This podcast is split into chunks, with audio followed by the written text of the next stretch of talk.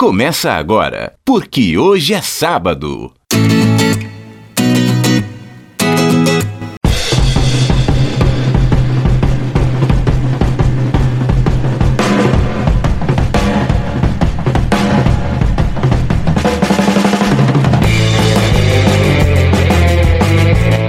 E aí, bom dia para você que é de bom dia. Boa tarde para você que é de boa tarde. Ótima, ótima noite para você que nos acompanha agora nos bytes da internet. É o programa, é o podcast, porque hoje é sábado. E amanhã, não sei quando é, mas todos os dias parecem os mesmos.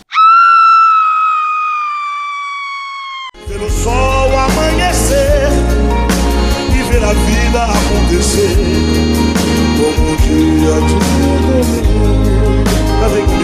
Nesse sabadão, dia 4 de abril de 2020, fechando a semana que teve dia da mentira, teve mais fake news do que tudo. Ailton do Vale está do lado de lá, eu tô do lado de cá, Fabiano Frade, tem invertido tudo, que é o dia da mentira. Ailton, sobreviveu essa semana? Sobrevivi, algo curioso. Você disse aí que o dia 1 de abril foi o dia da mentira. Mas desse governo aí, todo dia é dia da mentira, né não? Parece que sim. Nos próximos minutos, a gente vai trazer o que de principal, ou pelo menos os principais destaques da semana, tentando trazer um pouquinho de leveza, jogando um pouquinho pra cima essa situação, né, Ailton? Porque fácil não tá. Olha, eu tô até respirando fundo aqui porque eu já tô surtando, não aguento mais ficar em casa. É tanta farra e tempo perdido. Atenção para o discurso, meu amigo. Blá blá blá blá blá blá blá blá blá blá blá blá blá blá blá blá blá. Em qual mentira você vai acreditar? E aí, tocando essa música, Blá Blá Blá, uma banda chamada Vira Folha. Novidade aqui no PQS, era gripezinha, agora o vírus é uma realidade. Bolsonaro muda discurso. Mesmo não abrindo mão da ideia de que é necessário salvar a economia neste momento, o chefe do Planalto disse que todos nós temos de evitar ao máximo qualquer perda de vida humana. O vírus é uma realidade. Ainda não existe vacina contra ele ou remédio com eficiência cientificamente comprovada. Apesar da hidroxicloroquina parecer bastante eficaz. O coronavírus veio e um dia irá embora. Infelizmente teremos perdas neste caminho. Repito, o efeito colateral das medidas de combate ao coronavírus não pode ser pior do que a própria doença. A minha obrigação como presidente vai para além dos próximos meses. Hum, ele tá falando sério ou é só agora pra tentar acalmar um pouquinho os ânimos depois de todas as besteiras que ele fez? Vou te contar uma coisa, viu? Eu não sei, porque ao mesmo tempo em que ele faz esse pronunciamento, ele continua agindo da mesma maneira. E uma entrevista que ele deu à Rádio Jovem Pan na última quinta-feira, ele deu a entender, Ailton, que só não mandou ainda. Ele deu a entender, não, ele falou direto mesmo. Ele só não mandou o Mandetta embora porque seria uma, uma crise institucional, mas ficou na cara, porque ele ainda disse assim: há muito tempo não, estou ele falou que tá ficando com faltando, isso. Ele falou que tá faltando humildade ao Mandetta. Esse cara, bom, chamá-lo de insano, eu acredito que é um uma ofensa, um desrespeito aos malucos do Brasil. Olha, o Mandetta já sabe que a gente está se bicando há algum tempo, já sabe disso, tá? Eu não pretendo demiti-lo no meio da guerra, não pretendo. Agora, ele é uma pessoa que, Mas em passada algum a guerra- momento, em algum momento ele, ele extrapolou. Ele sabe que tem uma hierarquia entre nós. Eu sempre respeitei todos os ministros. O Mandetta também, porque ele montou um ministério ah, de acordo com, o seu, com a sua vontade, tá? A gente espera que ele dê conta do recado agora. Esse cara aí tá abaixo de qualquer nível. Mas o, o Mandetta é que é muito guerreiro. Depois do Bolsonaro, se eu fosse ministro, Bolsonaro ainda, depois do excelente trabalho que, né, eu tivesse feito, como o Mandetta tem feito, um trabalho racional, baseado na ciência, nos fatos concretos, eu já já teria pegado meu chapéu e ido embora, porque na boa, você tá ali se esforçando para trabalhar da maneira mais correta possível, seguindo todas as normas e tudo aquilo que o mundo inteiro tá fazendo. Aí vem um presidente idiota, joga contra a população, né? Manda todo mundo sair de casa e trabalhar e ameaça, ah, economia, economia, economia. Aí o Mandetta suportando isso, porrada atrás de porrada. E ainda tem que ouvir o presidente falando que ele é que precisa ser humilde. Então, boa sorte ao Mandetta. Espero que o Mandetta aí é, prossiga na sua missão um pouco mais de humildade, que a gente vence esse mar revolto aqui e todos juntos, se Deus quiser, vamos lá na frente, é, olhar para trás e falar: ó, fizemos um bom combate, fizemos o melhor para o Brasil. E sem contar que as ações do presidente é, o deixam cada vez mais isolado no, na gestão mesmo da presidência da República, né? Porque as instituições funcionando, você vê aí Ministério da Economia trabalhando, você vê o desenvolvimento, o Ministério da Saúde, a unificação ali das pastas para tentar resolver uma situação. Todo mundo sabe o quanto que nós aqui, né, Ailton, somos críticos ao governo federal, a forma com que a coisa foi sendo levada, mas neste momento a gente tem que, pelo menos eu, quero saber a sua opinião também, Ailton. Vejo que enquanto instituições estão trabalhando, você tem um maluco falando bobagem por aí, agindo completamente diferente da gestão que é necessária, né? Concordo. Concordo plenamente. Eu vejo sim que é, as instituições estão sim buscando soluções, não com a rapidez que deveria. Por exemplo, você vê a questão do fundo eleitoral, a agilidade que foi, né, para que fosse votado o aumento do valor. Agora para pegar esse Pra todo retirar, esse esse caixa retirar para investir na saúde, em medidas de contingência dessa crise, aí você tá vendo como a coisa tá se arrastando. Quando acabar, o maluco sou eu. Ah, quando acabar, o maluco sou eu. A coisa tá feia. Mundo velho é uma bomba girando neste planeta. Qualquer dia a bomba estoura, é só relar na espoleta. A coisa tá feia, a coisa tá preta. Quem não for filho de Deus tá na unha do capeta. Eu vivi pra tocar Tião Carreira e Pardinho aqui no PQS, hein? A coisa tá Ei, feia. coisa boa. A coisa tá feia. Após a explosão de casos da Covid-19, o número chega a um milhão no mundo. A cifra simbólica foi registrada na última quinta-feira, segundo contagem realizada por fontes oficiais de saúde. Entretanto, o número real de casos pode ser bem maior, porque nem todos são diagnosticados e reportados. Por isso, a Organização Mundial de Saúde tem reforçado a necessidade de testar ao máximo o número, o número máximo de pessoas. Agora, Ailton, eu queria lembrar o seguinte: ao mesmo tempo que a gente traz que a coisa tá feia, com um milhão de casos diagnosticados e tantos outros que ainda são subnotificados, Subnotificados. tem uma notícia boa: 100 mil pessoas que pegaram Covid-19 já estão curadas. Interessante, né? Muitas delas, inclusive, é, entram naquele grupo de assintomáticas, né?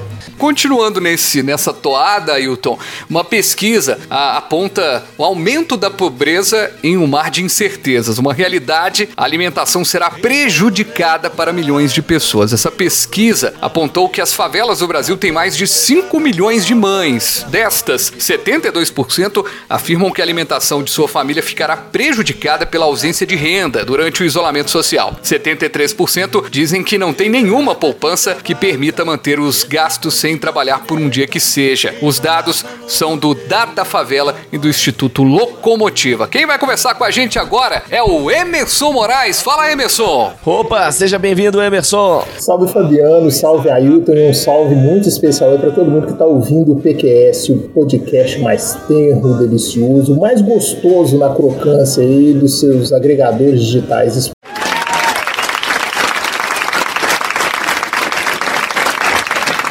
Espalhe a boa notícia do PQS aí para todo mundo, beleza?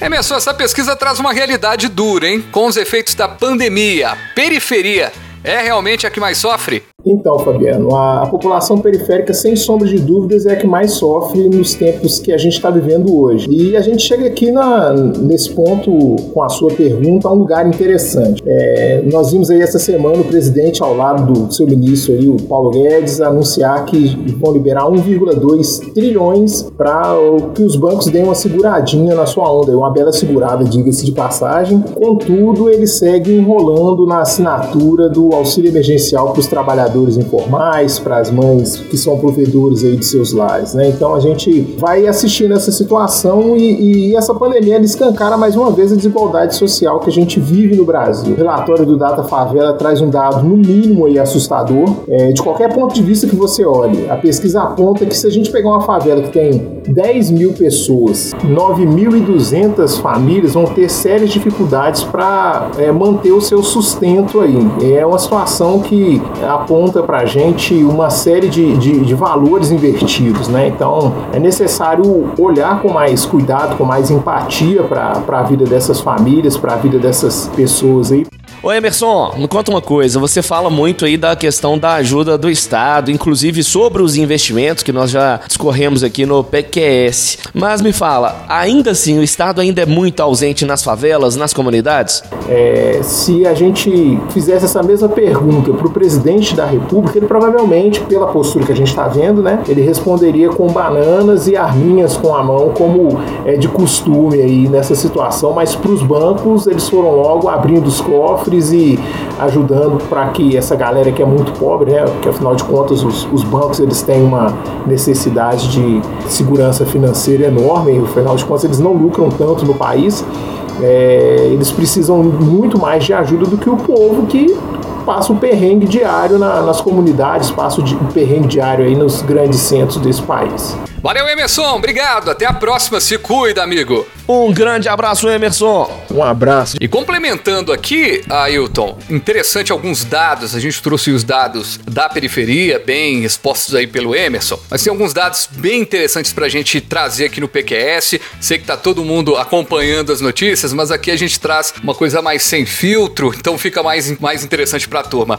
33% das cidades brasileiras têm no máximo 10 respiradores mecânicos, algo que será bastante importante. E outro dado dessa semana é que a máscara, aquela máscara que a gente se assusta ao ver nas ruas, eram recomendadas somente para pessoas com sintomas e profissionais da saúde. Agora, o Ministério faz ressalvas e diz que elas podem ser usadas por toda a população. E outro dado importante sobre o coronavírus essa semana: o governo federal prometeu e já está se virando aí para achar 630 bilhões de reais para combater o coronavírus em todo o Brasil. 630 bilhões.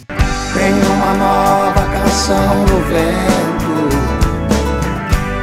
Tem uma nova canção no vento, eu já posso escutar. Tem uma nova canção no vento, eu já posso escutar. Entregue o Brasil para os que não foram filas, não foram sinais, não foram acordos. Nem tudo está perdido, como diria o Zé Geraldo, tem uma nova canção no vento. Enquanto o governo define pagamento de ajuda de custo para autônomos, muitas ações mostram solidariedade, como você destacou aí, Ailton. Tem grupos se organizando para comprar no delivery, no bar que costuma frequentar, rádios como a 98 FM de Belo Horizonte, a Rádio Super Notícias, a Rádio Super Notícias, emissoras anunciando gratuitamente empresários que fizerem algo de positivo. E para comentar sobre esse assunto, eu tenho a honra de trazer pela primeira vez aqui no PQS Fabiano Silva ou Fabiano F. Silva. Ele é DJ, um cara espetacular que teve uma ideia também sensacional. Ele está criando flyers ali, flyers, aqueles, aquelas artes para a internet gratuitamente para trabalhadores autônomos poderem divulgar as suas ideias. Fala Fabiano, seja bem-vindo. Fala Fabiano, fala Xará. Ô Xará, tudo bem? Prazer em participar com vocês. Rapaz, você trabalha muito, né? Atua no ramo de logística, tem um trabalho de produção musical e tem se dedicado também a fazer essa, esse ofício muito legal. Como surgiu essa ideia? Às vezes tem um horário vago aqui, alguns amigos acabam me chamando, quem conhece meu trabalho nessa área também acaba me chamando e pede para fazer uma propaganda, criar uma logomarca, fazer um flyerzinho de uma promoção e acaba que virou é, um passatempo de certa forma, um hobby que me remunera em alguns momentos e outros não. Em outros eu faço justamente pelo prazer de ajudar mesmo. É, além de DJ, também trabalho com logística. Hoje trabalho na Azul Cargo Express. E algum tempo atrás, um amigo meu chamado Jefferson, tem até um. fazer um jabazinho para ele também, que tem um espaço chamado Senzala aqui no Milionários, um espaço para festas. Ele falou: Oxe, Fabiano, você faz uns trabalhos legais para você, por que você não me ajuda a divulgar algumas coisas que eu faço aqui? E eu acabei é, enveredando nessa área também com ele, fazendo algumas artes para ele, alguns flyers para festas, para eventos que ele promove, para algumas promoções que ele fazia nesse espaço dele. Fabiano, aproveitando esse bate-papo gostoso aqui no PQS, vamos aproveitar, divulga aí alguns desses autônomos que você ajudou. Para esse momento que eu estou fazendo agora do coronavírus, até que não tive tanta procura. Achei que eu teria de mais pessoas, né? Queria ajudar mais pessoas. Mas no momento eu estou ajudando, né? O espaço Vidote, que é o espaço para festa aqui do meio do bairro Milionários. Um espaço muito bom, bacana. Também fiz a divulgação do meu amigo DJ Marconi, DJ de Birité, um grande companheiro meu, já me ajudou demais em algumas festas aí que eu não podia fazer, ele acabou assumindo alguns eventos para mim. É, tem também uma procura aqui da Cíntia, ela tem uma venda de roupas infantis ela faz essas vendas pela internet e chama Clarinha Modas. Então também estou ajudando ela, apesar de não ter sido feito ainda o flyer, mas ela está pensando na promoção, então já vou divulgá-la aqui de uma vez. E tem também um amigo meu que ele é consultor, também estou bolando aqui para ele a propaganda. Ele também está precisando de um apoio aí. Ele é consultor na área de transportes e logística, principalmente na área de transporte de carga perigosa, combustíveis excelente profissional, já trabalhei com ele em uma oportunidade agora ano passado. É um cara muito competente quem precisar aí de consultoria nessa área é só falar com ele, é o Vicente, tá certo? Ô, Xará, fora o jabá do Ailton pra uma professora de português amiga dele. pra Daniela Marzano. e da moral que a gente dá de vez em quando aqui pra uma drogaria pequena que tem aqui em BH, do senhor Modesto Araújo, amigo de vinho do, do Ailton.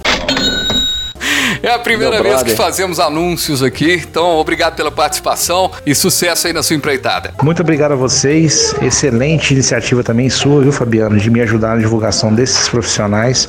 Muito obrigado, foi um prazer. Precisando, é só me chamar que eu estou aqui à disposição de vocês. Um abraço, tchau, tchau.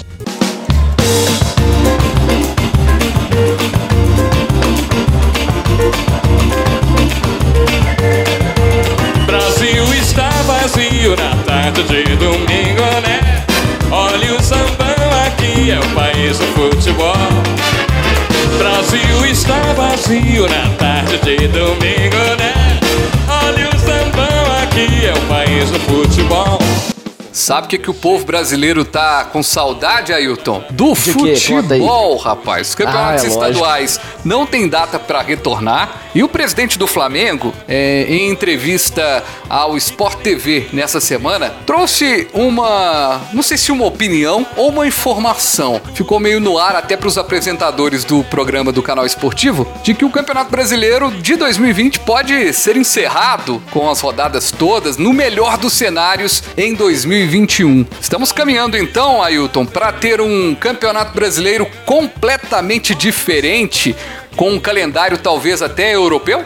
Olha, é isso que eu já ia comentar. É o meu sonho que o calendário nacional seja não só que nem o europeu, mas semelhante também ao da Argentina. Apesar que o da Argentina é meio diferente, né? Assim como outros países latino-americanos, porque ele parece com o do europeu, mas ao mesmo tempo não é, porque ele se divide em dois campeonatos por semestre. Mas o meu sonho, eu imagino que de muitos uh, fãs que como eu cresceram ali na década de 1990 assistindo futebol europeu, é que fosse conciliasse, né? É, eu vejo que as se torna bem mais atrativo um campeonato maior. E aí a gente entra em outra seara também, que é a extinção dos campeonatos estaduais, Sim. algo que todo jornalista esportivo sempre fala aí há anos. Reforçar as outras séries, a série B, a C, a D, e transformar os estaduais locais, as federações locais, como a FMF aqui em Minas Gerais, transformarem um estadual em um campeonato mais longo, que aí você dá oportunidade de emprego até para muitos atletas é que passam aí o, né, o restante do ano desempregados, que não tem mais por onde jogar. Não, eu tem mais tava- onde jogar. Eu tava vendo que tem times aí já do Campeonato Mineiro, Campeonato Paulista, que já desmontaram né, o elenco, porque eles tinham um contrato com os jogadores até o final de março, início de abril, então os times já estão sendo desmontados. O calendário do futebol brasileiro realmente está sofrendo bastante em relação a isso. Agora, eu ouvi essa semana de um amigo que eu achei interessante. Ele falou, Fabiano, vocês dão sorte demais. Aí quando ele falou, vocês dão sorte demais, ele se referia aos cruzeirenses, no caso, o time que eu torço, o Cruzeiro, né? Ele falou assim: Cruzeiro vai jogar a Série B no ano que ninguém vai lembrar que existiu o campeonato. Ai, ai. Então, só que eu ainda tenho uma dúvida: será que vai ter campeonato esse ano? Sabe? Será não, que mas vai aí que ter tem essa o perigo. Aí que mora o perigo, porque o Cruzeiro pode jogar a Série B em dois anos seguidos. Se imagina se o nosso calendário se torna um calendário europeu. A Série A começa esse ano e continua ano que vem. É, a Série verdade. B também. Então o Cruzeiro vai jogar a Série B em 2020 e 2021. Que é cenário melhor que esse? É, só que você falou que desde 1990, né? Que você acompanhava o futebol, que não sei o que lá, plá, plá, plá. Mas você, me pegou o conceito básico, né? De que o campeonato continua sendo do ano é, do, do início, né? Você não, esse, conta- esse, esse, esse detalhe você não, não pegou ao longo desses anos Não, todos mas desse isso é só um mero detalhe. O É. fato é que vão ser dois anos. É, gente, vamos embora então, né? Porque o assunto começou a ficar ruim aqui nesse PQS. Já, já não tá muito bom. Tava ruim, né? Aí piorou. Um abraço, Ailton. Aqui, Um abraço, rapaz. Fabiano Frade. Ah, rapaz. Não sei se a gente fala aqui no, no finalzinho do programa. Não. Tchau, gente. Um abraço. Você ouviu? Porque hoje é sábado.